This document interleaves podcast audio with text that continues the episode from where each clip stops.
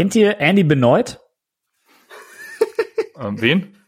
Andy Benoit. Ist das der mit dem langen Hals? Nein. Das ist ein Football-Analyst. Der mit dem Nacken.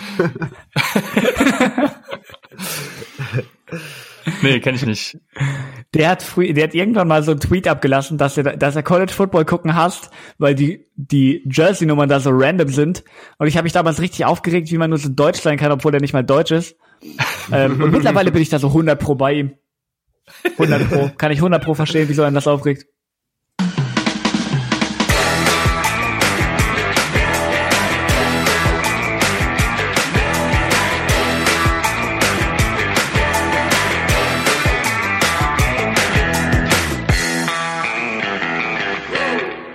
Herzlich willkommen, meine lieben Footballfreunde, bei Upside, dem Fantasy Football Podcast.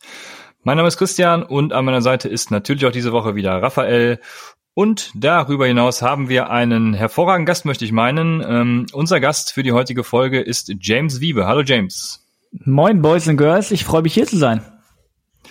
Ja, wir freuen uns auch, dich hier zu haben, denn heute wird es äh, ja ein bisschen darum gehen, was es mit Lead-Blogger auf sich hat. Diejenigen unter euch, die bei Twitter sind, werden es schon mitbekommen haben. Die anderen äh, ja, können gespannt sein, wir werden gleich darüber reden.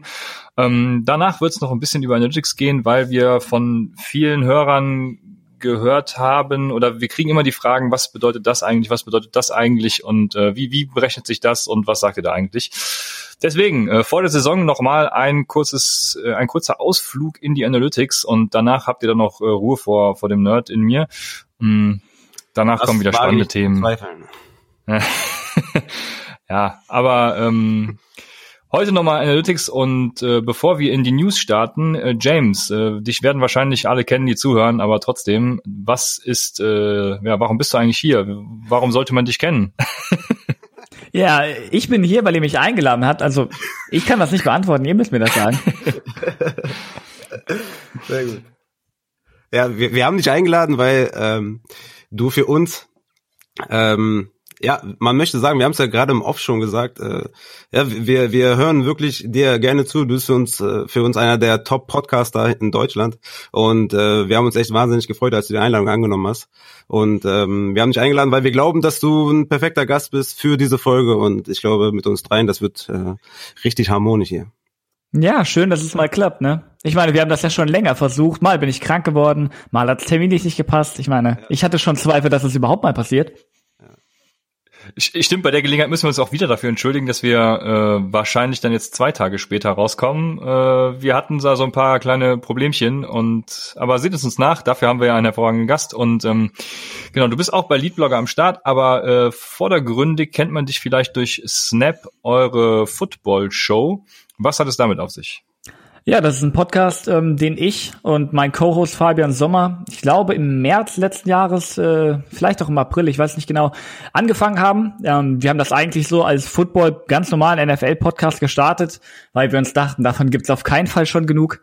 Ähm, und ja, irgendwie so dann im Laufe der Monate sind wir dann sehr in die Analytics-Sparte abgedriftet und sind ähm, also auf jeden Fall sehr auf die guten Zahlen zu sprechen gekommen, einfach weil das uns beiden eh lag, weil das auch so mit der Sicht, äh, die wir beide zum Football haben oder zur NFL haben, auch so ein bisschen übereinstimmt. Und äh, es war so nicht geplant, aber wir sind da reingerutscht und ähm, wir fahren da sehr gut seit über knapp über einem Jahr, anderthalb Jahren ungefähr. Und äh, ja, wir haben Spaß dabei.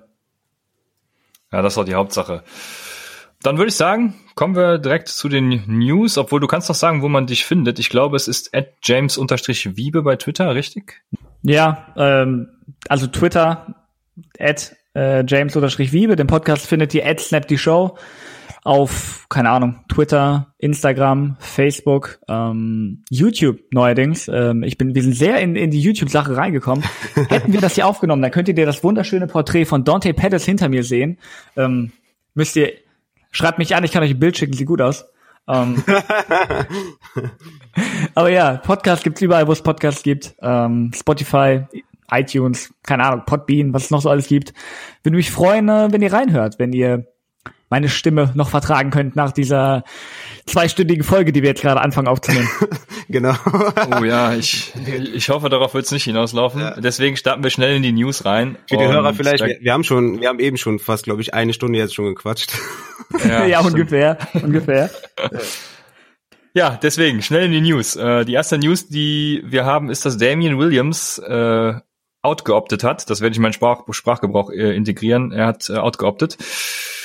Ja, was passiert jetzt mit äh, Clyde Borzilea, Raphael? Ja, die Hörer werden es wissen. Ne? Also ich, ich war vor dem Draft äh, natürlich größer Swift-Fan. Nach dem Draft war ich dann sehr großer Clyde Edwards-Hilaire-Fan aufgrund des Landing-Spots, aufgrund äh, äh, ja des Draft-Kapitals, was man in ihn investiert hat, aufgrund der Äußerungen von Patrick Mahomes. Und ja, jetzt ist Damien Williams weg und äh, für mich bleibt eigentlich keine andere Wahl mehr, außer ihn halt in die Top 10 Running Backs zu packen. Ist eine High-Power-Offense die, die Red Zone Trips werden sehr, sehr, ja, eine hohe Zahl auf jeden Fall ergeben. Andy Reid Scheme, äh, so gut wie keine Konkurrenz. Gut, der Andrew Washington ist da wahrscheinlich noch der, noch der größte, das größte Threat. Aber dann hast du noch 21 offene Tage, 229 offene Carries. Also wenn kein Veteran mehr kommt, ist Sky the Limit. Und ich habe es schon mal auf Twitter gesagt, für mich, ich habe ihn jetzt auf Running Back 7 gepackt in meinem Ranking und für mich ist er ganz klarer First Round äh, Pick. Kannst du das bestätigen, was Raphael sagt, James, mit den Red Zone äh, Opportunities? Äh, also zumindest laut diesem Trap-Rating, was ich mal rausgesucht habe, wo ich nachher so tun werde, als ob ich 100% weiß, was das heißt in Sachen Fantasy Metrics, ähm, müsste der dann einen guten Wert erlangen. Nee, keine Ahnung. Aber ähm, was ich mich tatsächlich frage bei ihm, ich habe tatsächlich auch actually Fantasy Takes dazu, ähm, wie hoch ist seine Receiving Upside mit so einem Supporting Cast? Weil wenn du Travis Kelsey hast, Tyreek Hill, Sammy Watkins, die nehmen ja heftig viele Targets weg, ne? Ist dann wirklich Platz für einen, für einen wirklich äh, High-Volume-Receiving-Back in so einem Team? Ja, also letztes Jahr hatten die Chiefs, glaube ich, insgesamt 87, 88 Receptions. Also die Running Backs, nur die Running Backs. Ich glaube irgendwas mit 87 oder so. Also da ist einiges da. Also wie gesagt, ein, 71 offene Targets, jetzt mit Damian Williams äh, weg. Ähm, ja, und LeSean McCoy weg, ähm, sind halt diese 71 offenen Targets zustande gekommen. Deswegen, klar, sind die da. Also unter 50 Receptions ist für mich eigentlich, äh, ja, ist für mich sehr wahrscheinlich, dass er mindestens 50 Receptions äh, bekommt in der Offense. Top. Ja, also ich äh, kann das unterstreichen. Ich weiß nicht, ob er so viel sehen wird, weil die Andrew Washington ist natürlich super geil. Ähm, bin ja großer Fan. Aber äh, ich sehe das ähnlich wie Raphael, auch Top 10 Running Back für mich. Von daher äh, passt das, gehe ich mit. Die andere News, die Raphael natürlich sehr erfreuen wird, ist, dass Antonio Brown acht Spiele sperren, äh, nee, acht Wochen, was auf selber hinauskommt, aber acht Wochen hat er eine Sperre bekommen. Ähm, warum das gut ist, wird Raphael euch jetzt erläutern.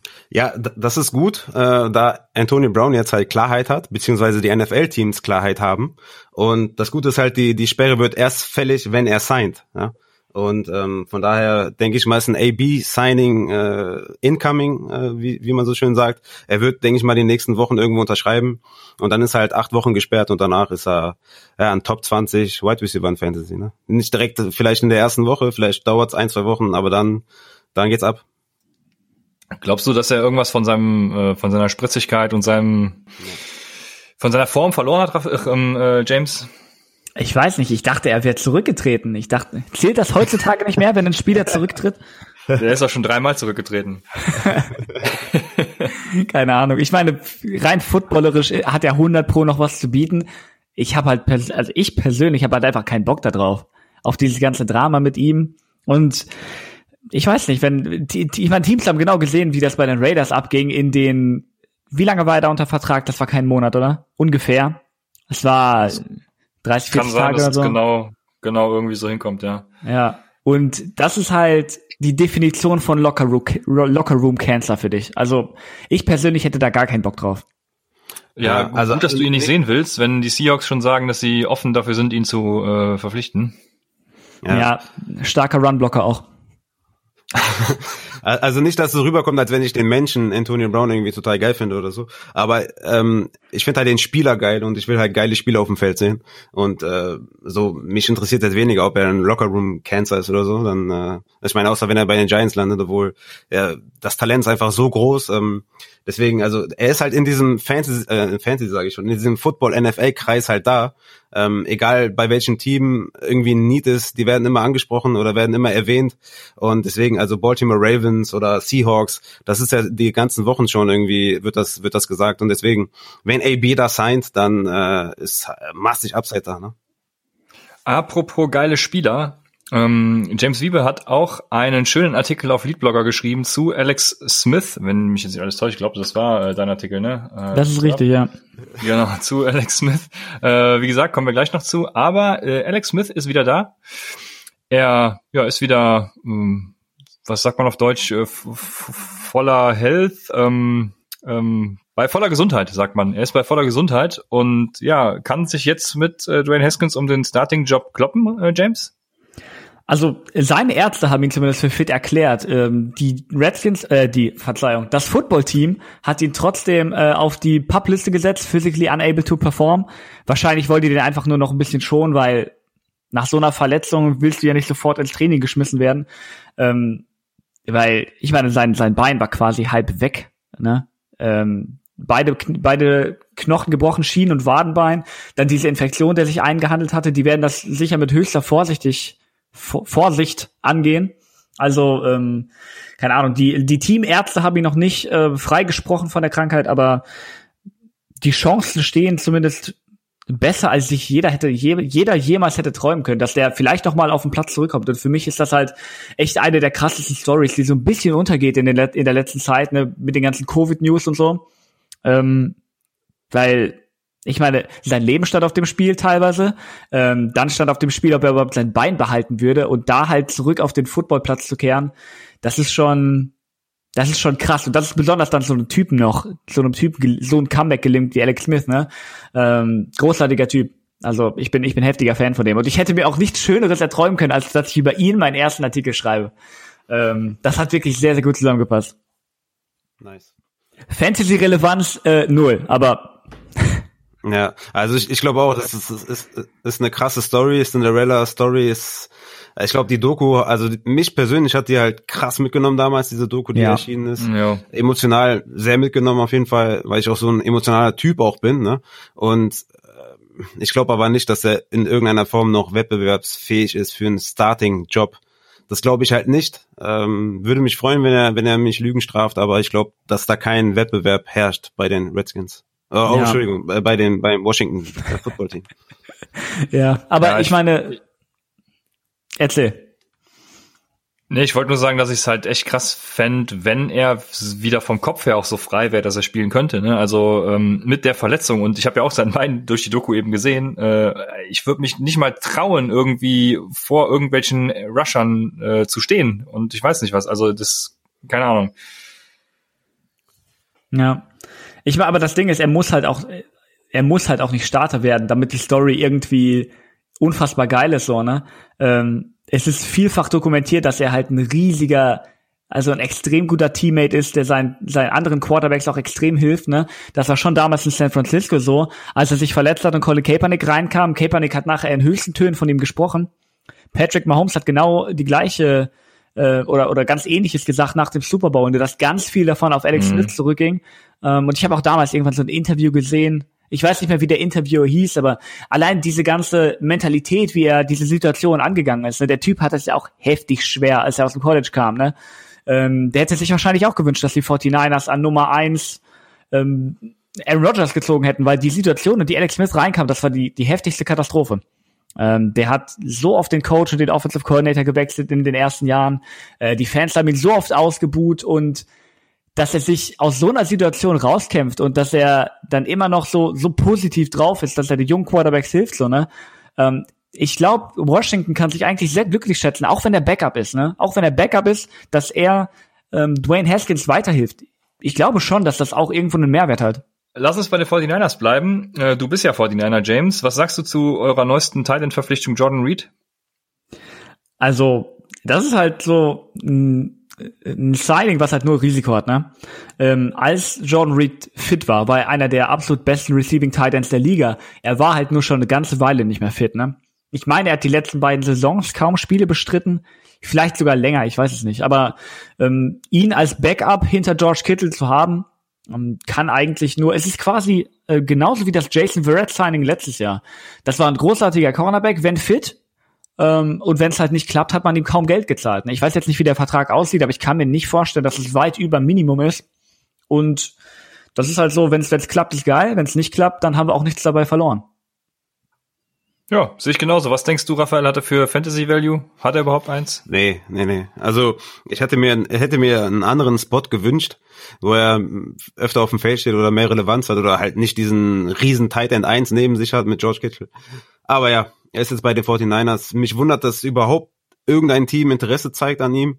Äh, großartiger Spieler, oft verletzt, aber ja, wie gesagt, äh, Fantasy-Relevanz äh, gar nicht, nee.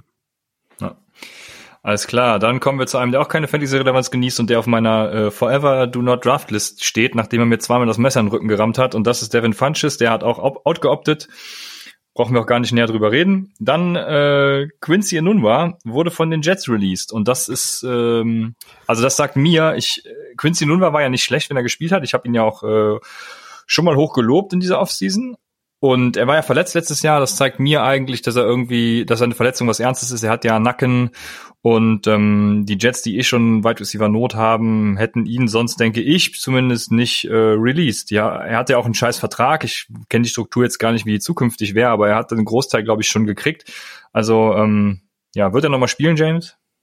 Nein, auf keinen Fall. Ähm, also sonst hätten sonst will ich ihn nicht entlassen. Ne? Das klang auch wirklich so. Ähm, die News ist jetzt nicht neu, dass er diese Saison nicht spielen wird. Das kam ja glaube ich schon vor einigen Wochen auf und da klang es schon so, als ob die Karriere halt wirklich vorbei wäre, weil die Nackenprobleme so anhaltend sind und das Risiko einfach viel zu groß ist, wenn er wieder auf den Platz geht. Ne? Er hat ja. damals einen Vierjahresvertrag unterschreiben, unterschrieben für 20 Millionen. Sehr gut für ihn, weniger gut für die für die Jets, aber das passiert halt manchmal. Ne? Football ist halt Kollisionssport. Genau, eine News fehlt noch.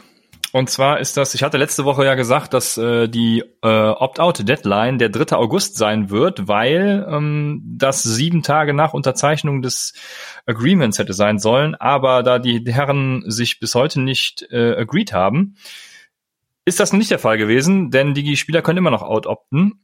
Und ähm, jetzt wurde ist durchgesickert, dass sie sich wohl bald einigen werden und dann Donnerstag oder Freitag Deadline sein wird. Also wir wissen noch nichts Genaues. Ähm, wir werden euch aber über Twitter informieren, wann da die Deadline ist und äh, spätestens da wisst ihr dann, welche Spieler eben nicht für euren Kader zur Verfügung stehen. Es gibt noch eine Ausnahme dazu und zwar wenn ja, nahe Angehöriges, glaube ich, die Bezeichnung, äh, an Covid erkranken, im, im Krankenhaus liegen oder sonst was oder im schlimmsten Fall eben sogar versterben, dann hat äh, ein Spieler immer noch die Möglichkeit, auch dann noch out zu opten. Das ist dann sozusagen die Ausnahme, wann man auch später noch out opten darf. Ähm, ja, werden bei Sleeper zum Beispiel auch als DNR angezeigt. Ich weiß nicht, wie es auf anderen Plattformen ist. Kann man nicht trennen, leider von anderen äh, Spielern. Aber ihr werdet da schon eine gute Regelung finden. Im Moment äh, bin ich in vielen Ligen darüber im Abstimmen, wie wir das machen. Also da findet man immer was. Raphael hat ja auch einen guten Vorschlag bei uns in der Liga gemacht. Ja, von daher, äh, wir werden euch informieren. Jetzt können wir starten in unser erstes Thema und das ist Leadblogger. Ähm, was ist Leadblogger eigentlich? Wir haben uns, ja, sage ich mal, mit vielen Experten aus dem Football-Bereich zusammengeschlossen und eine Website gelauncht. Da geht es um College, NFL, äh, Fantasy, Wetten, Analytics und ähm, die findet ihr unter www.lead-blogger.de. Ja, für alle die, die nicht bei Twitter sind, äh, wie gesagt, da wurde es ein bisschen äh, schon geteasert und alles, aber äh, guckt gerne vorbei. Da sind ein paar Artikel von mir, unter anderem jetzt ein, ein Einstieg in den Fantasy, ins Fantasy Football und äh, ja, ein kleiner Artikel zu Waferwire, äh, welche Optionen ihr da bevorzugen solltet. Ähm, James hat eben den Artikel zu Alex Smith. Äh, von Raphael wird demnächst auch äh, der ein oder andere Artikel erscheinen. Und ähm, ja, äh, James, was sagst du? Wie äh, kam es zu der Entstehung von Leadblogger? Was hat man sich dabei gedacht? Äh, wie wurden diese ganzen klugen und kreativen Köpfe zusammengeholt? Also ich glaube, die Idee kommt von, also wenn wir ganz weit zurückgehen, äh, vor ich weiß nicht, bestimmt einem halben Jahr oder so, hatte bei uns mal eine Football-Seite angefragt, ob wir nicht mit denen was machen wollen, ob wir nicht äh, unseren Podcast ähm, bei denen unterstellen wollen, quasi, äh, so gemeinsame Sache. Das hat damals dann nicht geklappt. Ähm, aber dieser Gedanke ist uns irgendwie hängen geblieben, ne? Äh, dass man doch sich mit, mit, mit, wir haben so viele gute Leute in Football Deutschland, mit denen man, ähm, mit denen man so viel zusammen machen kann. Da könnte man ja eigentlich irgendwie, ich weiß nicht, so eine Website auf die Beine stellen, vielleicht einen Blog auf die Beine stellen. Und ich habe da im Endeffekt nicht wirklich viel zugetan. Ähm, organisiert haben das äh, Fabian Sommer, mein Co-Host, Thomas Pfeil, der Sideline-Reporter, den wir noch viele auf Twitter kennen, und äh, Florian Schmidt. Und ja, die haben bei ganz vielen Leuten angefragt. Wir haben echt einige, also wir haben ein richtig fettes Team aufgestellt. Ne? Wir haben 17 Autoren, 17 wirklich gute Leute und einen noch besseren IT-Mann. ähm, und ja, wir haben die jetzt vor ein paar Tagen, ich weiß nicht, wann war das, Montagnacht, äh, Sonntagnacht, an den Start gebracht. Und bisher läuft's wirklich gut. Ähm, die Leute lesen die Artikel bis jetzt gerne. Ich hoffe, die, ich hoffe, eure Hörer äh, haben schon reinguckt oder werden das noch tun. Ähm, aber ja, ich bin bisher begeistert. Ja, einige haben sich schon beschwert, dass es noch zu basic ist. Äh, das müsst ihr jetzt leider verkraften, weil natürlich wollen wir zuerst die ganzen Leute auch noch abholen, die bisher kein Fantasy Football gespielt haben. Aber der der heiße Shit, sage ich mal, der kommt noch. Äh, keine Sorge. ja, man muss das Feld immer von hinten aufräumen. Genau, und äh, wie James schon sagte, auf der Website gibt's auch Team und Philosophie, also guckt da gerne rein, da findet ihr wirklich jeden, der da, der da mitmacht. Ähm, Raphael, was werden wir zur, in Bezug auf Fantasy eigentlich alles machen? Ja, ähm, also von mir wird demnächst noch ein Artikel kommen, ja, der, der soll das Thema, wie man mit Rankings draftet, halt ja, behandeln. Ne? Also jeder kennt dieses Wort BPA, oder die Abkürzung, ne, Best Player Available, was heißt das überhaupt, was ist das? Das werde ich so ein bisschen erläutern, ähm, dann werde ich noch ein bisschen erläutern, warum warum es von mir keine Tiered-Based Rankings gibt, etc. pp. Ich werde das ein bisschen in dem Text halt formulieren und äh, ja, ähm, das wird dann noch von mir kommen und in Season werden halt dann, ja, ich denke mal, Waiver Wire Tipps von uns werden kommen. Raffas räudige Defense natürlich am Start, ist ja klar. Ihr wollt, ihr wollt, ihr wollt es doch alle haben, oder? Raffas räudige Defense ist so ja das geilste überhaupt. Und äh, das wird kommen. Und ja, ich glaube, ich glaube, alles, was wir so machen, werden wir dort, dort auch veröffentlichen. Ne? Ja, ja, der Codekicker bestimmt auch. Ich habe ich hab schon überlegt, es gibt es gibt doch, ähm, aber wie heißt er noch, James? Ich glaube, du hast den sogar gefunden, ne? den Sunday Morning Kicker Podcast, oder? Richtig? Ja, irgendwie sowas, ja. ja ich Geiler ich, ich habe schon über wirklich, also wirklich äh, sympathischer Typ. Ich habe mir den Podcast auch schon öfters angehört. Ähm, ich habe mir überlegt, mal den mal einzuladen für eine Kicker-Folge, wirklich. Boah, aber das wäre äh, legendär. Bitte, das wäre so geil. Also das müssen wir auf jeden Fall noch hinkriegen. Ja. Ähm, genau, aber ansonsten, ja, ich bin auch im Analytics-Bereich tätig, also da wird auch noch was von, von mir zum Beispiel kommen. Da hat auch schon der Florian eine richtig gute Analyse gemacht zu ähm, Play Action und dem Establish, Establish the Run quasi. Dann wird es noch Fantasy-Sachen geben. Ich habe mir überlegt, irgendwie sowas in Richtung ähm, ja, Rookie-Wide Receiver in Redraft-Ligen und sowas zu machen. Auch noch natürlich mein, mein äh, EPA-based Fantasy-Scoring-Artikel steht auch immer noch an. Ich bin jetzt übrigens in der Ami-League, die das genauso macht. Äh, ziemlich geil übrigens. Aber, aber das am Rande. Ähm, James, du bist ja, glaube ich, NFL- und College-Experte jetzt für uns. Ähm, was kann die Leute da erwarten? Also in der NFL sind wir gerade schwer dabei, äh, die Previews für die NFL-Saison zu, ähm, zu planen und zu schreiben. Ähm, wenn der Artikel rauskommt, müsste wahrscheinlich relativ bald die Miami Dolphins Preview schon kommen äh, von der Jessica. Ähm, Habe ich schon reingelesen, sehr gut. Ähm, und wir, ja, wir machen quasi 32 Tage, 32 Teams und am Ende jeder Division kommt ein Roundtable, wo wir alle vier Autoren nochmal zu verschiedenen Thesen Stellung nehmen lassen, dass wir dann so ein bisschen lockeres Format haben, ähm, wo man dann auch mal so über ein paar Dinge reden kann, die in vielleicht diesen ganz strikten äh, Previews nicht drankommen würden. Im College-Bereich ist das noch sehr vage gehalten momentan. Ich bin äh, am, am Plan, ein Covid-19-Update zu schreiben. Einfach Stichpunkte quasi, was so passiert, weil es ist einfach so viel schwieriger zu sagen, was im College Football passieren könnte, weil äh, du hast da nicht irgendwie diese eine regelnde Organisation wie die NFL, die das alles so ein bisschen kontrolliert. Ne? Die NCAA, klar, die hat so ein bisschen was zu sagen, aber äh, die fünf Power Five Conferences machen unter sich alle selber irgendwas aus, wie die diese ganze, äh, wie die diese Corona-Krise angehen. Und es ist halt momentan extrem schwer, da durchzusteigen. Ne? Wir machen keine Previews, weil die Motivation ist nicht wirklich hoch, weil der Zweck halt, weil wir den Zweck momentan noch nicht so wirklich sehen, weil weil die der Weg zu einer ernsthaften College Football Saison so viele Hürden hat, ne? Ähm, Content wird es hundertprozentig geben über die Saison. Wir sind da schon einige interessante Konzepte uns am überlegen, wie man die Zeit dann auch mal nutzen kann, ne? Ähm, wenn man nicht so in der Saison drin ist und die ganze Zeit so gerusht wird. Aber ja, äh, insgesamt so an Menge der an, an Menge des Contents sollte es äh, nicht scheitern im Endeffekt. Ja, wir haben ja auch schon die ersten College-Spieler, die auch out-opten. Äh, unter anderem war dabei, oh, wie heißt der Wide Receiver von Minnesota nochmal? Ähm, Bateman, Richard Bateman. Richard Bateman, genau. Oh, ähm, der ist ja Sophomore und optet quasi jetzt out. Äh, da hatte ich mir heute die Frage gestellt, darf er dann nächstes Jahr in den NFL-Draft gehen als sozusagen Sophomore? Und du wirst mir jetzt sagen, warum er das darf. Darf er, ja. Ähm, weil es im Endeffekt keine Rolle spielt, ob du im College gespielt hast oder nicht. Es ist nur wichtig, dass du drei Jahre aus der Highschool raus bist.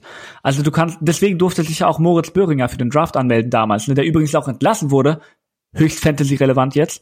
ähm, ja, du musst einfach nur drei Jahre aus der Highschool raus sein. Das wurde so gemacht, damit sich eben nicht Leute aus der Highschool schon für den Draft anmelden können, wie zum Beispiel Adrian Peterson das damals bestimmt hätte machen können. Ne? Ähm, der war ja so ein super Talent. Ähm, in der NBA geht das, in der NFL nicht, aber du musst nicht im College spielen oder im College angemeldet sein. Also du kannst auch drei Jahre chillen, wenn du Bock hast.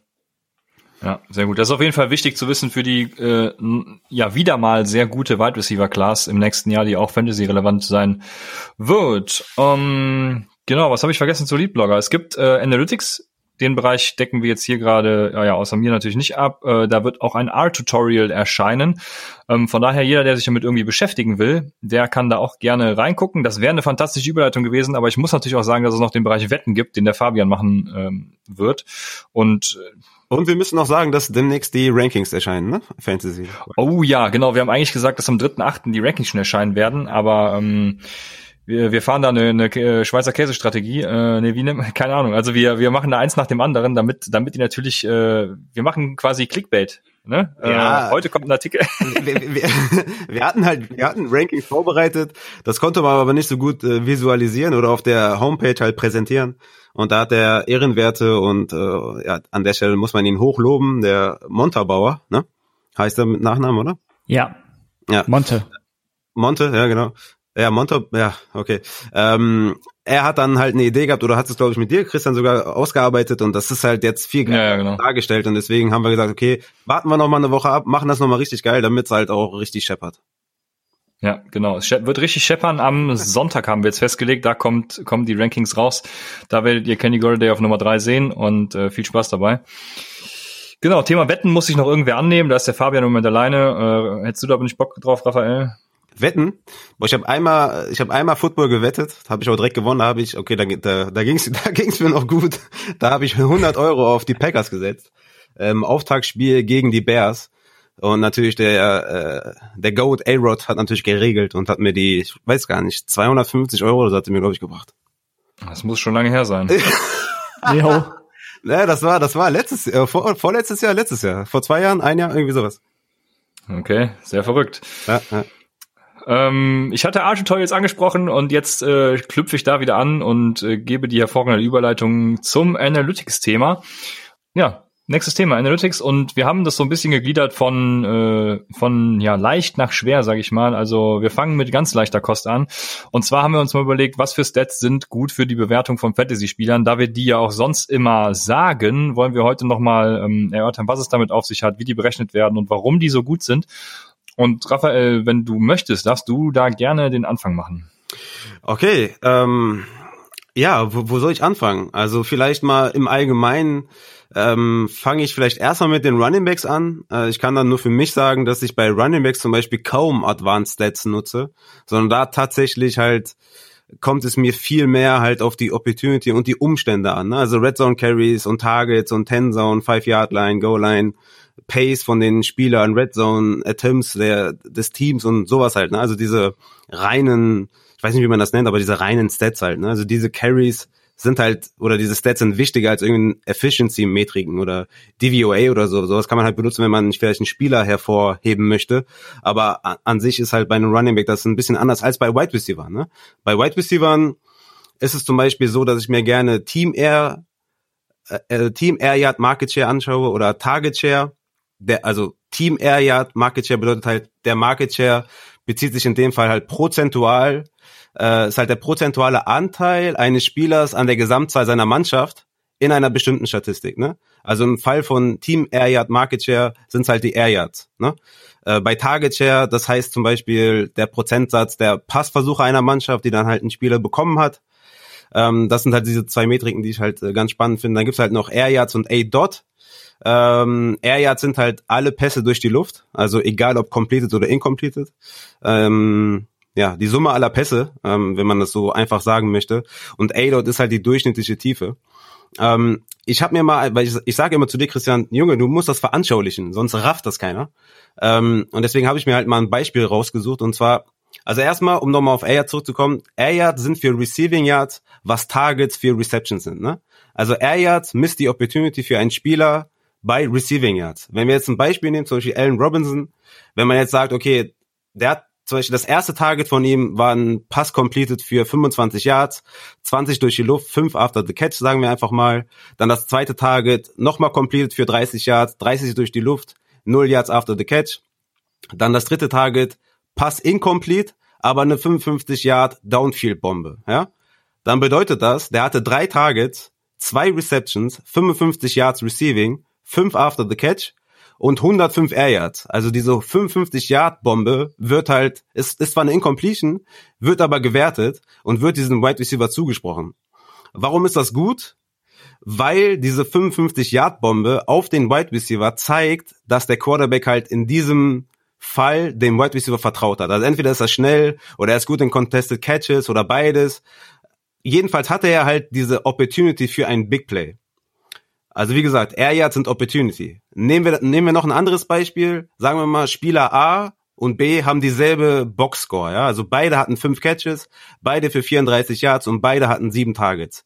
Spieler A hat aber 55 Air Yards und Spieler B 105 Air Yards. Beide haben die exakt gleichen Fantasy-Punkte erzielt. Spieler B hat aber viel mehr Opportunity. Also 105 Air Yards gegenüber 55, aber der gleiche Boxscore. Und deswegen nehmen wir halt die Air Yards für Opportunity. Deshalb haben wir letztes Jahr so oft Curtis Samuel gebracht. Der hat halt einen, einen hohen Air Yard Wert, hatte wenig Production, dennoch halt eine richtig hohe Opportunity, wäre mit einem besseren Quarterback Play halt ganz, ganz anders gelaufen, diese, diese Saison von ihm. Und da gibt's halt noch so ein, so ein, ja, eine andere Statistik, die heißt Weighted Opportunity Rating. Äh, die misst sogar beide Metriken, Target Share und Air Yards, äh, meine ich. Ist das so, oder Christian? Ja, genau. Der Whopper, äh, wie er ausgesprochen wird, äh, Whopper, genau. ja, ist eben genau wie du schon sagst. Ne? Nicht alle Targets sind irgendwie gleich viel wert, sondern äh, der gewichtet dann sogar noch, äh, der Target Share wird mal 1,5 genommen und der Air Yard Share mal 0,7. Also ähm, ja, in Bezug auf Fantasy Punkte Bemessung eben genau so gewichtet, wie wir es als Fantasy-Spieler brauchen. Ähm, ja, und der Whopper, das ist das Gute daran, der ist halt auch sehr ja, sagen wir mal, vorhersehbar, also sehr predictable. Ne? Der ist, äh, lässt sich gut über die Zeit immer ähm, kontinuierlich messen, aber ich möchte nochmal an einer Sache anschließen, die du ganz am Anfang gesagt hast, und da ist nämlich auch diese Messung relevant. Ähm, der A-Dot. A-Dot ist ja nichts anderes als dann die Air Yards, die jemand hat durch die Anzahl von Targets, also die durchschnittliche Target-Tiefe. Und alles, was dann danach kommt, sind im Prinzip die Yards after Catch. Und der A-Dot hat sogar ähm, also wir reden immer vom R-Quadrat, das ist das äh, Bestimmtheitsmaß, heißt es, wenn mich nicht alles täuscht. Ähm, das sagt quasi, äh, zu wie viel Prozent ähm, die, jetzt wird's ein bisschen äh, nerdy, also zu wie viel Prozent die äh, abhängige Variable von der unabhängigen äh, erklärt werden kann, wenn man es so will. Und äh, A-Dot hat dann Wert von über 60 Prozent. Ich habe den genauen Wert gerade nicht zur Hand, aber schon schon wirklich sehr hoch. Ähm, das heißt, zu über 60 Prozent kann der A-Dot äh, eben äh, ist der A-Dot äh, predictable, sage ich mal, nach dem Sinne. Und Yards after Catch sind es überhaupt nicht. Also Yards after Catch sind überhaupt nicht stabil. Deswegen ranke ich zum Beispiel AJ Brown auch dieses Jahr niedriger als der ECR tut mit seinem äh, Recency Bias weil Yards After Catch eben äh, über die Laufzeit hinweg nicht äh, vorhersehbar sind. Das heißt, man nimmt sich die Yards After Catch, die jemand in Saison 1 gemacht hat und äh, guckt sich an, wie sind die in Saison 2 gewesen und ähm, ja, war die Veränderung eben groß. Und wenn die Veränderung groß war, dann ähm, ist dieser, dieses Bestimmtheitsmaß eben klein. Da ist eben wenig davon erklärt, was der Receiver gemacht hat. Boah, ich hoffe, das ist äh, verständlich. Das ist jetzt schon wieder äh, ja, echt es, krass, es sind ne? halt viele Zahlen, ja. Ähm, jetzt, wo du es noch gerade sagst, ich habe ja eben dieses, dieses Beispiel angesprochen, da war ja auch fünf Yards after the catch dabei und die werden halt bei diesen Air Yards gar nicht einberechnet. Ne? Genau. Ähm, vielleicht, vielleicht bevor ich weitermache, James, hast du noch ein besseres Beispiel, um das äh, zu erklären, was ich gerade versucht habe? Ich fand das Beispiel eigentlich gut. Ich habe es zumindest verstanden so. Ähm, was du halt meintest, also nein, aber was du halt meintest, war halt wie, ne, wie die Stats von einem Jahr auf die Stats vom nächsten Jahr aussagen. Wie viel wir mit den Stats von 2019 die Stats von 2020 vorhersagen können quasi. Ne? Vielleicht, vielleicht Genau. ist das so besser verständlich. Ne? Und was du gesagt Ja. hattest zu Yards after the Catch, ähm, und das war bei dir jetzt aber auf Spieler bezogen, ne? auf, auf individuelle Spielerstatistiken, richtig? Äh, ja, ich hatte jetzt AJ Brown als Beispiel genommen, ja. Genau, ja. Weil ich, also das ist auf jeden Fall, ich, ich weiß nicht, ob das stimmt, ich vertraue dir da mal. Aber ähm, was ich zum Beispiel weiß, dass es bei Team Offenses, Yards after the Catch, schon irgendwo ein bisschen predictable sein können. Ähm, ich weiß das konkret von Kyle Shanahans Offense. Ähm, ja. ich weiß, ihr müsst mir dann sagen, wie man, wie sehr man das dann in die, in die Fantasy Projection ähm, ähm, einfließen lässt. Bei den Titans kann ich mir nicht vorstellen, dass da so eine Korrelation gibt, weil Arthur Brown ja noch nicht so lange Offensive Coordinator ist, ne? Da haben wir einfach nicht so viele Daten davon. Aber wenn du dann so Offenses hast wie äh, die von Kyle Shanahan, die von Andy Reid, die von wie heißt der gute Mann, Gary Kubiak zum Beispiel, ähm, da kann man dann vielleicht ein bisschen mehr sagen. Aber das nur so am Rande. Ja, ich, ich meine, bei AJ Brown ist das ist halt das prototypische Beispiel. Der hatte ja im Schnitt 8,8 Yards after the catch, Platz 1 2019. Und laut Next, Next Gen Stats hätte er nur 4 Yards im Schnitt after the catch haben sollen, gemessen daran, wo er den Ball gefangen hat und wer halt zu diesem Zeitpunkt um ihn herum war, also welche Defender.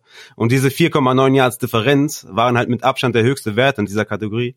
Und deswegen ist halt bei AJ Brown halt einfach auch zu sagen, dass Regression incoming ist.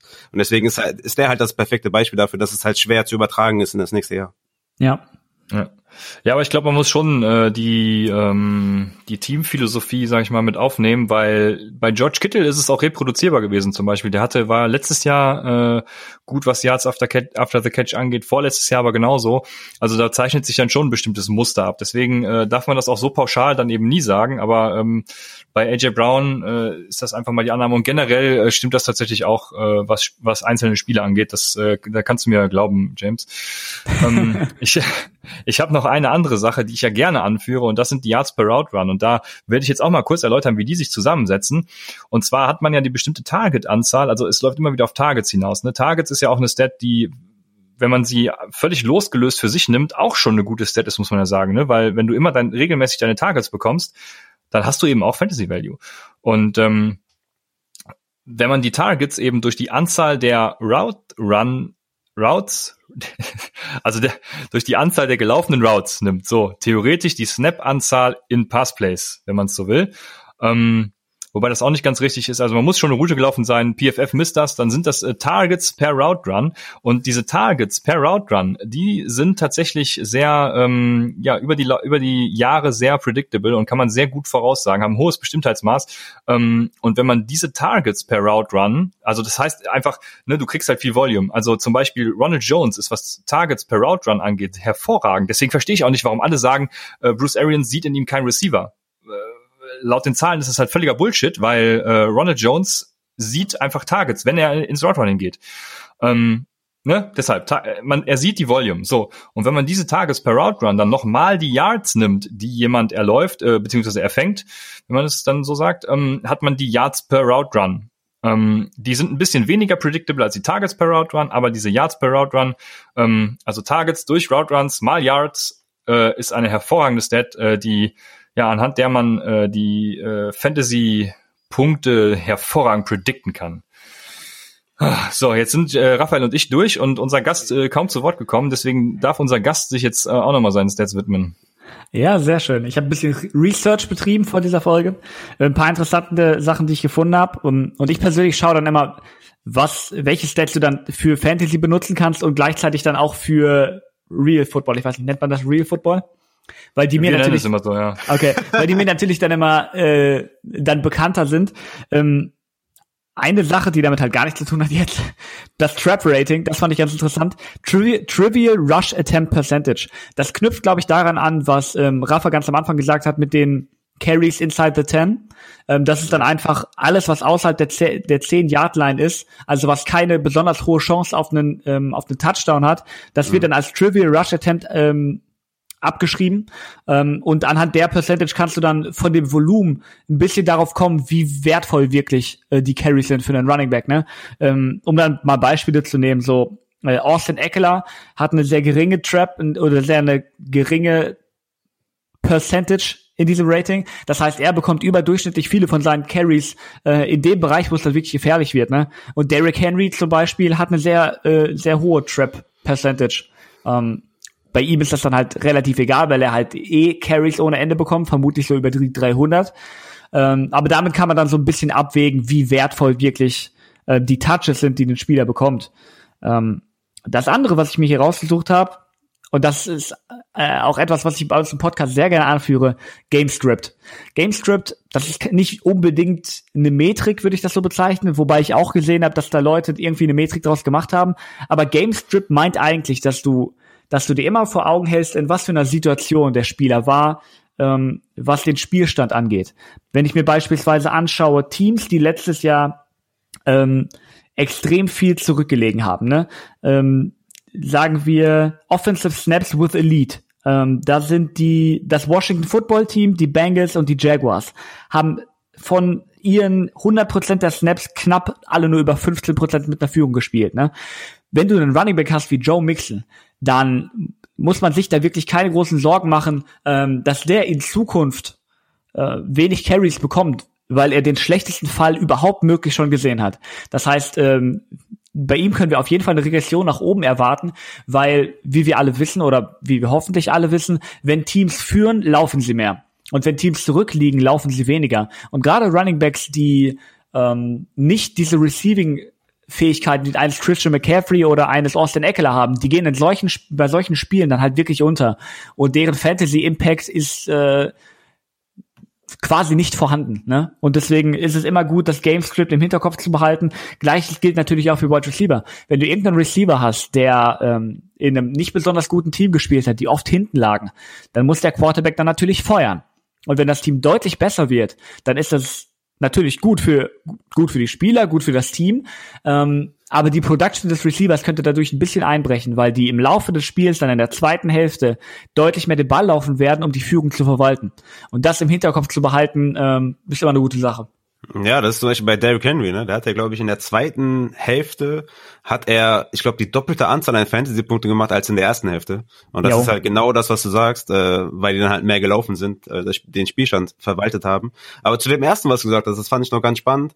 Ähm, ich wusste nicht, dass das, dass das Thema aufkommt, sondern hätte ich mir das nochmal extra rausgesucht. Aber es gibt eine richtig geile Tabelle, die zeigt, wie wertvoll diese 5-Yard-Line-Carries sind und die 10-Yard und die, und die Goal-Line, das ist dann so prozentual abgestuft, wie wichtig die sind oder wie viele Fantasy-Punkte die ausmachen auf eine Saison gesehen. Ne? Also so, keine Ahnung, 70 Prozent die, die Goal-Line, ähm, ne, 50 Prozent dann die 10-Yard und sowas. Also das ist auf jeden Fall, äh, was du da gesagt hast, das kann ich nur unterstreichen, ja. Ja, Red Zone Carries lassen sich übrigens nur zu mit dem R-Quadrat von 0,12, äh, wenn ich es richtig im Kopf habe, aufs nächste Jahr übertragen. Genau, bei Red Zone ist halt, sind die Targets halt wichtiger als die Carries. Ja, aber ich habe jetzt irgendwie durch dieses Trap, also Trivial Rush Attempt Percentage, wenn ich es richtig in Erinnerung habe, richtig yep. Bock darauf bekommen, äh, dieses Trap zu analysieren und zu gucken, äh, was das mit den Kickern macht im Fantasy, ob das wirklich äh, ausschlaggebend ist, weil wenn man das so messen kann, dann könnte man ja sagen, wer in der äh, in den außerhalb der Ten Yard gut ist, innen drin nicht und so. Und jetzt äh, habe ich wieder Bock auf Kicker. Ja, und das wäre auf jeden Fall wäre auf jeden Fall ein Thema, wo wo ihr ähm, den guten, ich habe jetzt seinen Namen leider nicht, aber ihr findet ihn, ich habe das eben gerade nachguckt, at Sunday Kicker. Könnt ihr auf jeden Fall seinen Podcast finden, ne? Könnt ihr auf jeden Fall dazu mal einladen dann. Ole, glaube ich. Äh, ich meine Ole. Stimmt, ich, ja. Ich, doch, ich doch, genau. Sagen, der Christian ist völlig eskaliert in unserer in unserer WhatsApp-Gruppe. Also der Typ muss auf jeden Fall krass drauf haben. ja, ich hab's richtig gefeiert. Der, mit, der, der macht das mit wirklich so einer richtigen, also der hat richtig Bock auf diese Kicker und diese Panther. Äh, das, das fand ich so bewundernswert. Ja, folgt dem einfach. At Sunday Morning Kicker oder. Ich muss ihn auf jeden Fall mal fragen, was, was, die Giants jetzt ohne Rosas machen. Weil ja. äh, da haben wir auf jeden Fall. Hat er bestimmt schon was zu getweetet. Seine Tweets sind auch übrigens legendär. Also das wollte ich, das wollte ich noch sagen. Der Typ ist richtig, richtig witzig. Ich bin so oft am Lachen, wenn ich seine Tweets lese. ja. Das kann ich nur Shoutout. bestätigen. Äh, genau. Vielleicht mache ich mal diese, diese Analyse, was äh, Trap mit Kickern macht und stelle sie bei Leadblogger im Fantasy-Bereich online. Ähm, nehme mir Ole dazu und lass ihn das kommentieren. Wir brauchen safe eine Bonusfolge über Kicker mit Ole. jo. Ja, das ja, werde ich anleiern. Äh, von daher, genau, lass uns weitermachen. Was habe ich noch? Ja, ich habe noch, du hast das Whopper schon gesagt. Äh, zum Whopper, was ja eigentlich die Opportunity äh, misst, gibt's auch noch die Effizienz von Spielern, der sogenannte Racer.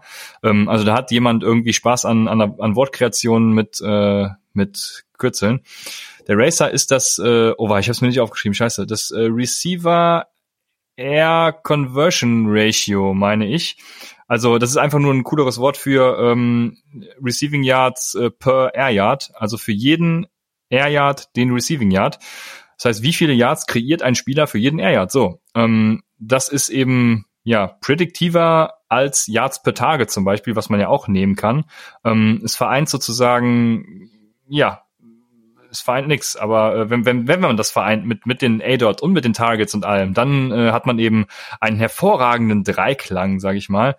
Und ja, dieses Racer und Whopper, Effizienz und Opportunity, das sind auch noch geile Metriken, die ich äh, verwenden würde. Ja, die Dreieinigkeit der Stats wollte ich gerade noch sagen, wo du gerade sagtest, dass man drei Stats verbindet. Ähm, die Theologen unter uns werden verstehen, was das heißt. das, wenn man jetzt YouTube gehabt hätte, hätte man nicht wieder selbst über dann äh, jetzt Oh ja, oh ja. James so am Grinsen wahrscheinlich die ganze Zeit. Sich die ganze Zeit schon drauf gefreut, den jetzt endlich ja. bringen zu können. Wie einfach reinrufen damit sowas, ja. ne? Er hat schon lächelnd gesagt, ne? Man hat richtig gehört, dass er schon gelacht hat. Ja. Sehr gut. Ja. Ja, ja ähm, zurück zum Thema. Ja, wo Christian, wo du mir geschrieben hattest, dass ähm, viele Leute sich immer ein, fragen, wie man so einen Einstieg in Analytics bekommen kann oder ähm, dass man mit diesen ganzen Metriken so ein bisschen nicht ganz durchsteigt, dachte ich, dass man das einmal mal durchexerzieren könnte an so einer ganz traditionellen Metrik, die auch in jedem Boxscore drinsteht und dann so ein bisschen zeigen, wie sich das entwickelt, ne? Weil wenn du jetzt irgendwem erzählst, ähm, ähm, yo, schau dir mal ähm, CPOE an, äh, das ist sehr gut für Quarterbacks, ne? Ähm, da werden die vermutlich nicht viel mit anfangen können. Ähm, und wer will es ihnen verübeln, ne? Deswegen ist es, glaube ich, mal ganz gut, das so ein bisschen zu erklären, wie man, wie man von Basic Stats zu dann wirklich Advanced Stats kommt. Ähm, und Completion Percentage muss ich jetzt niemandem erklären, das sind Pässe, die angekommen sind. Ähm, und das wurde dann irgendwann weiterentwickelt, ne? weil die, die Schwierigkeiten damit sind ja eigentlich sehr klar ersichtlich. Ne? Nicht jeder nicht angekommene Pass ist die Schuld des Quarterbacks. Es gibt Drops, es gibt Spikes, ähm, es gibt Throwaways, äh, Aaron Rodgers hat davon einige. Und ähm, die wurden dann irgendwann rausgerechnet. Also PF ich konnte nicht anders. ähm, PFF hat dann eine Advanced äh, Completion Percentage rausgebracht. Ich glaube, das müsste schon einige Jahre her sein, gerade als ich angefangen habe, Football zu gucken. Das waren dann halt einfach nur Drops wurden rausgenommen, Spikes wurden rausgenommen, Throwaways, ähm, ich glaube sogar Würfe, bei denen der Quarterback gehittet wurde, damit man so quasi ein klares Bild bekommt. Und das wurde dann in den letzten Jahren weiterentwickelt zu Completion Percentage over Expectation. Das ist ein, ein relativ neues System. Das legt einfach für jeden Wurf, den ein Quarterback machen kann, einen gewissen Erwartungswert an. Das heißt, wenn du einen, einen, einen Pass in die Flat wirfst zu deinem Running Back auf einem Screen, dann ähm, ist die Expected Completion Percentage da relativ nah an 100 Prozent, weil das jeder kann. Ähm, und wenn du dann halt 50 Yards eine Hail Mary wirfst oder so, wie Aaron Rodgers das auch gerne tut, jetzt haben wir das schön ausgeglichen, ähm, dann wird die Expected Completion Percentage davon sehr gering sein. Und ähm, Completion Percentage over Expectation ist dann halt quasi, wie sehr du die Schwierigkeit deiner Würfe wirklich an den Mann bringen kannst. Wenn du eine negative Completion Percentage over Expectation heißt, hast, dann heißt das, dass du nicht genug aus deinen Möglichkeiten machst, beispielsweise. Weil Drops und sowas sind da auch rausgerechnet, ne? Und wenn du eine ho sehr hohe hast, dann heißt das, ähm, dass du auch schwierige Würfe besser an den Mann bringst als der durchschnittliche NFL-Quarterback. Das ist quasi immer an dem durchschnittlichen NFL-Quarterback ausgerichtet. Und so kann man so ein bisschen sehen, äh, wie sich wie sich Stats weiterentwickeln. Ne? Und das ist auch eine Metrik, die sehr Jahr zu Jahr stabil ist. Äh, Drew Brees regelmäßig einer der Führer da drin oder oder einer der der der Führenden, der Besten. Äh, nicht, dass ich hier eine falsche Wortwahl abrutsche. Wir haben aber ja, das ist so. sagen, ne? aber das kannst du nicht sagen. nee, das will ich auch gar nicht sagen.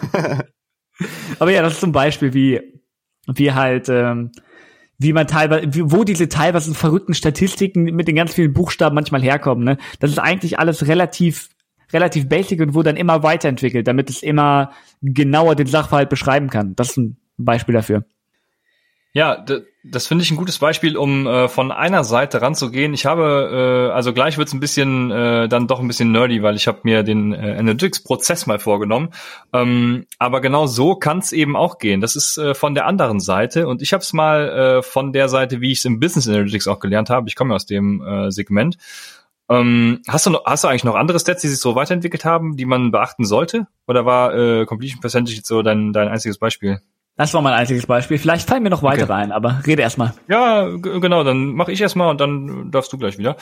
Ähm, und zwar der Prozess, wie eigentlich so Analytics vonstatten geht. Also, ähm, weil es gibt ja einen großen Unterschied jetzt, auch wenn man Advanced Stats und sowas sagt, ne? also dieses, äh, keine Ahnung, was wir eben hatten, dieser Racer und Ropper, ähm, das ist ja im Endeffekt nichts anderes als äh, ein paar Berechnungen, die man anstellt. Ne? Ähm, und Analytics geht ja viel weiter. Analytics ist ja wirklich, äh, wie gesagt, ein Prozess und ähm, wenn man äh, mit Analytics arbeiten will, muss man erstmal verstehen, was Stats machen, weil Stats bilden ja eigentlich nur die Vergangenheit ab. Also alles äh, deskriptiv nennt man das. Descriptive ähm, Analytics quasi steht immer die Frage im Raum, was ist passiert? Ähm, nehmen wir mal ein Beispiel. Mike Williams war scheiße in Fantasy. Das haben wir jetzt erkannt letztes Jahr. Ähm, jetzt fragen wir uns natürlich, warum war er scheiße in Fantasy? Das ist, äh, die findet man nicht im Lehrbuch, diese Phase, aber im internationalen Controllerverein, für den ich jetzt auch nochmal Werbung mache, äh, in dem ich Mitglied bin. ähm, das ist die äh, Diagnostikphase. Warum ist es passiert? Und dann findet man eben raus, es gibt einen Zusammenhang zwischen der Accuracy von Philip Rivers und den gefangenen Bällen von Mike Williams, was natürlich jetzt nicht, also das ist ein Beispiel, was ich mir rausgesucht habe, ne, das habe ich jetzt nicht belegt. Und die nächste, die dritte Phase ist dann, dann geht's eben ins Prädiktive, also Predictive Analytics. Das heißt, was wird passieren? Und ähm, dann könnte man es sich im ersten Schritt einfach machen und sagen, Justin Herbert ist Rookie, äh, Wide Receiver von Rookie Quarterbacks waren eigentlich nie in den Top 20. Das heißt, der Case für Mike Williams ist close, der ist nächstes Jahr scheiße. Aber wenn man es richtig macht, dann ähm, nimmt man sich eben, ich hatte es eben schon mal angesprochen, unabhängige Variable, äh, die die, ähm, die die Abhängige erklären sollen. Das heißt, auf Basis die dann eben einer Projection von Completion Percentage und Deep Ball Accuracy zum Beispiel als zwei unabhängige Variablen von Tyra Taylor werden dann die Fantasy-Punkte als abhängige Variable von Mike Williams vorhergesagt. Ähm, und so macht man sich dann eben, baut man sich Modelle auf, die dann eben getestet werden. Dann gibt's noch die Prescriptive-Variante. Ähm, das heißt dann, was muss getan werden, aber das ist eben für uns im Fantasy relativ irrelevant. Im Business ist das sehr interessant. Aber äh, wie macht man jetzt so Predictive äh, Stuff? Das heißt, man hat erst eine Fragestellung und die Fragestellung, ähm, ja, wir hatten eben den Leadblog-Artikel zum Beispiel, nehmen wir das mal als Beispiel, ähm, beeinflusst die Etablierung des Laufspiels den Play-Action-Success, sage ich mal. Das ist unsere Fragestellung. Dann im zweiten Schritt allok allok wir allokieren die Ressourcen, das heißt, ähm, wir haben in unserem Fall jetzt einfach Daten. Je mehr Daten, desto besser. Da kommt dann auch die Stichprobengröße, ist wieder ein Thema, die muss stimmen. Äh, sind die Daten in der Stichprobe normal verteilt, dies, das? Solche Fragen stellt man, da geht sehr in die Statistik rein, ähm, wo ich jetzt auch nicht so der der, äh, also ich bin auch kein Statistiker, ne? Dann als drittes wählt man sich eine Methode, mit der man was analysiert. Also man hat da so verschiedene Sachen, keine Ahnung, Clusteranalyse, Time Series, ähm, ich weiß nicht was alles, auch diese, diese ganze Statistik-Sachen, die in so Programmen wie R halt äh, eben muss man einmal beschreiben, dann macht er das selber. Ne? ist wie wenn man SAP benutzt, äh, braucht man auch keine Buchungssätze mehr machen oder so ein Scheiß. Dann hat man sein Modell, das splittet man in Trainingsdaten und Testdaten. Also wenn man zehn Jahre Daten hat, dann splittet man zum Beispiel, keine Ahnung, in sieben Jahre Test, äh, Trainingsdatensatz und drei Jahre Testdatensatz. Der Trainingsdatensatz wird eben genommen, um dein Modell zu trainieren. Und das trainierte, fertige Modell äh, testest du dann quasi mit den letzten drei Jahren. Und wenn du das gemacht hast und dein Testmodell ist annähernd äh, stabil und sagt wirklich so voraus, wie es passiert ist, dann kannst du eben mit diesem Modell auch predikten für die Zukunft. Und dann wird eben äh, jetzt, nehmen wir mal diese nächste Saison als Beispiel, mit Play für Play, bei den Play-by-Play-Daten dein Modell weiter trainiert, äh, indem eben die Fragestellung aus dem ersten Punkt geklärt wird. Ja, Jetzt habt ihr verstanden, wie der Analytics-Prozess ausgeht, äh, äh, vonstatten geht. Habt ihr dazu Fragen, also, ihr beiden? Äh, Wollt ergänzen? Vielleicht kurz zu Mike Williams, um für ihn nochmal kurze Lanze zu brechen. Der hat ja äh, Endzone, also zwölf Endzone-Tage, so nur ein Endzone-Touchdown. 2018 äh, hatte er, jetzt lass mich mal kurz gucken, 58,3 äh, Prozent Endzone Touchdowns und 2019 8,3. Also da wird auf jeden Fall eine positive Re Regression stattfinden, um das auch nochmal kurz aufzugreifen, was äh, Progression und Regression ist vielleicht. Ja, Regression ist ein gutes Thema. Wir haben nämlich auch eine Frage von Johnny äh, F. aus unserem Discord-Channel, ein sehr erfahrener Fantasy-Hase. Der hat noch eine Frage. Was erwartet ihr von Darren Waller? Die Raiders haben mehr Optionen in der Offense. Äh, da führt ein paar Spieler ein, an wie Bowden, Edwards, Witten. Ähm, aber schränkt ihn das wirklich ein? Da bei den Touchdowns ja auch eher eine positive Regression zu erwarten ist. Ähm, James, was bedeutet eigentlich der Begriff Regression? Ja, wer bei uns in den Podcast reingehört hat, ähm, dem wird das Wort ziemlich oft durch die oder um, um die Ohren fliegen, weil äh, wir das ziemlich oft benutzen. Ähm, Regression ist halt eigentlich das Phänomen, ähm, dass sich statt oder dass sich dass, dass Daten irgendwo immer eine gewisse Zufälligkeit drin haben, ne? Und wenn du eine relativ geringe Sample Size hast, also wenn du beispielsweise nicht nicht sehr viele Plays ähm, in einer Saison äh, hast, mit die du halt auswerten kannst, dann kann es durchaus sein, dass, dass du dann mal eine, eine Schwankung drin hast. Und das ist grundsätzlich ein Problem bei Football Analytics, dass wir halt eben lange nicht so viele Plays haben wie in Baseball, ne, wo die jeden Tag dreimal spielen und die Spiele fünf Stunden dauern. Ähm, das ist dann natürlich deutlich einfacher, irgendwelche Analysen durchzuführen. Ähm, Beispiel für eine Regression ist jetzt ganz simpel gesagt, du wirfst eine Münze zehnmal. Dann hast du siebenmal Kopf und dann weißt du, dass wenn du unendlich mal eine Würfe, äh, eine Münze wirst, du irgendwo bei 50 Prozent rauskommen wirst, ne? Einfach weil es ist logisch in diesem, in diesem Zusammenhang. Und dann würdest du sagen, ich habe zehnmal eine Münze geworfen, siebenmal Kopf, ich erwarte eine Regression in Richtung fünf. Und das Gleiche kannst du auch mit Football Analytics machen, ne? Wenn du ähm, beispielsweise wir wissen, dass ähm, die Performance eines Footballteams in Close Games, also die, in Spielen, die in weniger als acht Punkten entschieden werden, also innerhalb von einem Score, dass die über die Jahre gesehen ähm, sich immer wieder ausgleichen. Also dass ähm, dass du da einen ausgeglichenen Rekord bei hast. Und wenn du dann ein Team hast, das letztes Jahr neun Close Games hatte und davon acht gewonnen hat, dann weißt du, dass du allein deswegen eine Regression nach unten erwarten kannst. Weil diese, solche Sachen schlicht und äh, ergreifend dann auch irgendwie so ein bisschen mit Glück zu tun haben oder mit Zufall, ne? Das ist im Football immer ein bisschen schwer zu sagen, weil natürlich, das hat auch sehr viel mit der, mit den Skills der Spieler zu tun. Aber manche statistischen Phänomene, die auf die kann man sich mittlerweile halt verlassen. Und ähm, das Beispiel war jetzt nicht ganz zufällig gewählt, das müsste ungefähr auf die Seahawks, glaube ich, zutreffen. Ähm, ja. die Seahawks haben im letzten Jahr extrem viele äh, enge Spiele gehabt und die allermeisten davon gewonnen. Und da kann man halt oder da sollte man nicht davon ausgehen, dass sich das über die nächsten Jahre so weiterträgt. Ne? Klar, besteht immer noch so eine geringe Chance, dass sie das nächstes Jahr noch genauso machen und aber die Chancen stehen halt nicht besonders hoch. Und das kannst du halt mit, das kannst du mit allen möglichen Stats machen, ähm, von denen du, du eine gewisse Predictability hast. Also von denen du weißt, dass sie sich Jahr zu Jahr immer relativ stabil fortsetzen. Ne? Das gleiche ist auch, ähm, wir wissen beispielsweise, dass Point Differential, also dass die Differenz, die pure Anzahl an Punkten, die ein Team hat, ähm, dass die eigentlich ein relativ guter Indikator dafür ist, wie gut ein Team tatsächlich ist. Und ähm, wenn du dann ein Team hast, das ein wirklich gutes Point Differential hat, ähm, aber extrem wenig Spiele gewonnen hat, dann weißt du, dass du, wenn du das zum Beispiel von der ersten zur zweiten Saisonhälfte siehst, dass bei dem Team vielleicht noch ein Aufschwung kommen könnte, ne? Ähm, oder dass dieses Team nächstes Jahr eine etwas höhere Baseline hat, als du gedacht hättest. Ich meine auch die Denver Broncos waren da letztes Jahr gerade zu Beginn ein sehr gutes Beispiel und die Raiders waren ein Negativbeispiel. Die hatten einen recht guten Rekord, aber das Point Differential war eine Katastrophe oder war war lange nicht so gut wie der Rekord ähm, es hat erscheinen lassen. Ähm, das ist einfach ja, das ist so. Ich weiß nicht, ob das jetzt wirklich eine gute Erklärung war, aber zumindest äh, verstehe ich es so.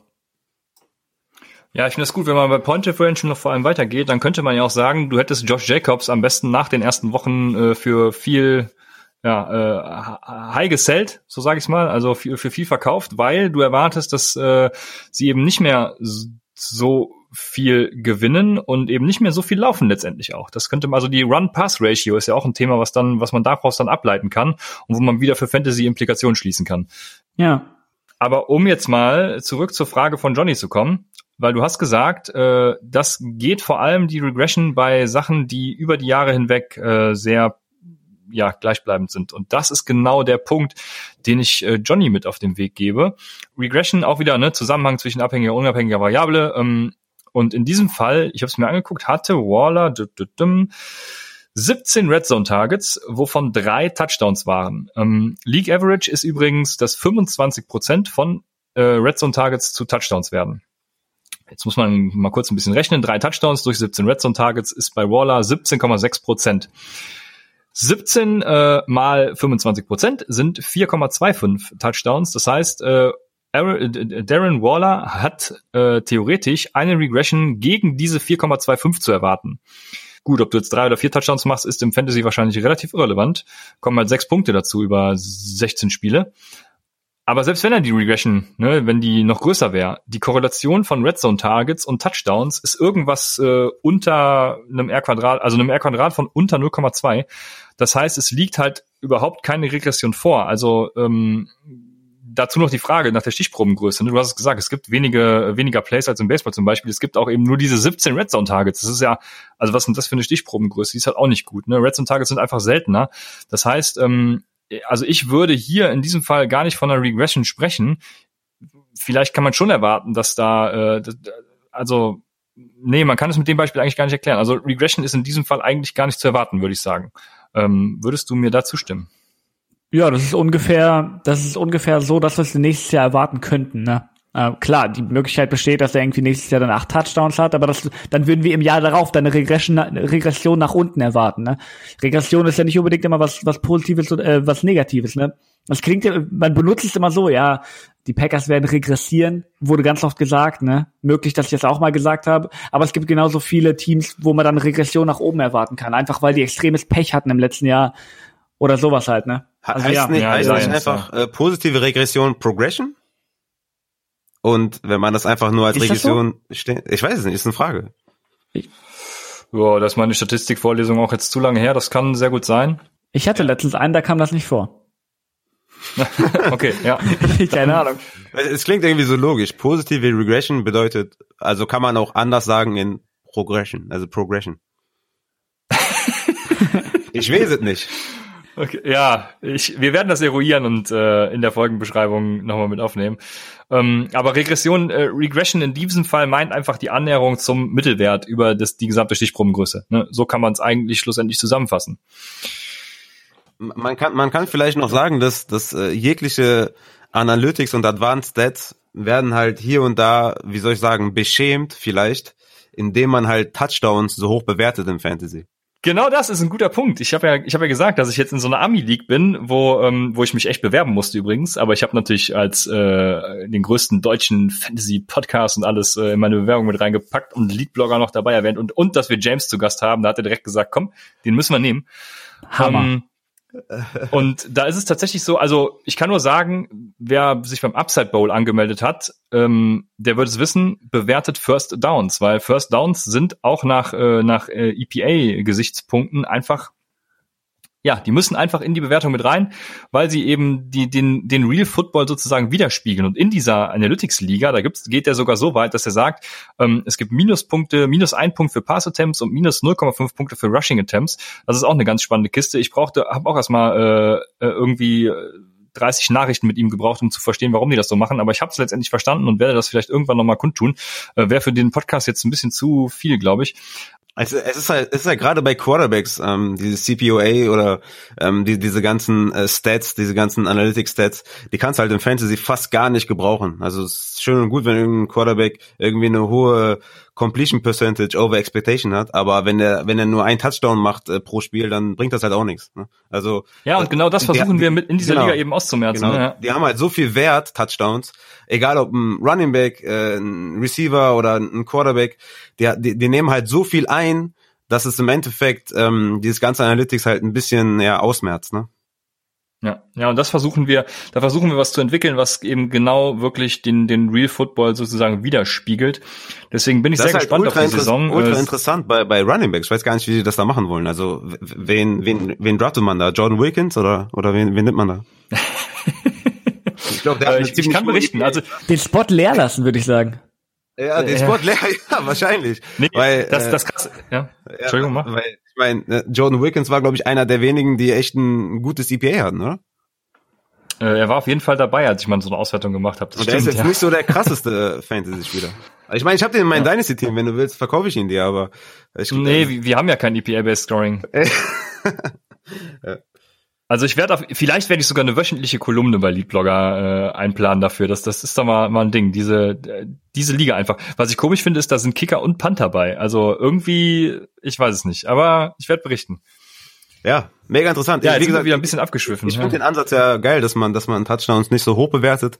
Ähm, wie, wie sagtest du so schön, das ist nichts anderes als ein besseres First Down. Ähm, so, in, so ähnlich kann man das halt wirklich auch sagen. Und deswegen Was man, du denn so? Echt? Warum lachst du denn so, nee, James? Ich finde ja, man sollte überhaupt nicht mehr Siege oder sowas zählen, sondern einfach nur nach Point Differential nachher äh, die Playoff-Kandidaten festlegen. Ja. Irgendwie bin ich, ich habe das glaube ich mal auf Twitter geschrieben, das hat nicht so auf Anklang gestoßen. Ich kann das nicht verstehen, wieso. Du meinst in der Real NFL? Ja, in Real Life. Ah okay. Ja, das ist spannend tatsächlich. Im Fantasy finde ich, da gehört irgendwie das Head-to-Head -Head doch ein bisschen dazu, ne, weil du äh, ja da dieser Trash Talk und so, der ist schon. Es ist halt wirklich die Frage, ob ein ob ein äh, Analytic-based Scoring oder wie man das auch nennen möchte, ein EPA-based Scoring oder so, ob das wirklich ja mehr Spaß macht, ne? Ob, ob das wirklich geiler ist, ob da ob man das wirklich besser äh, vorhersagen kann und ob das wirklich mehr Spaß macht und ja, das ist halt die Frage, ne? Deswegen ist so eine Liga mal auszutesten ganz spannend, glaube ich. Ich glaube schon, dass das irgendwie cool sein kann, weil was ich teilweise so bei bei ganz normalen ähm, Fantasy Football habe, okay, jetzt ganz normal klingt negativ, aber dass du dann halt teilweise wissentlich Scheißspiele aufstellst, weil du weißt, dass sie trotzdem viele Punkte bringen, ne? Leonard Fournette, bestes Beispiel. Der hat letztes Jahr mich richtig heftig gecarried, aber der Typ ist halt wirklich nicht gut, egal wie man also in real Football, in actually Running Back spielen. Ja, und ja, ähm, das stimmt.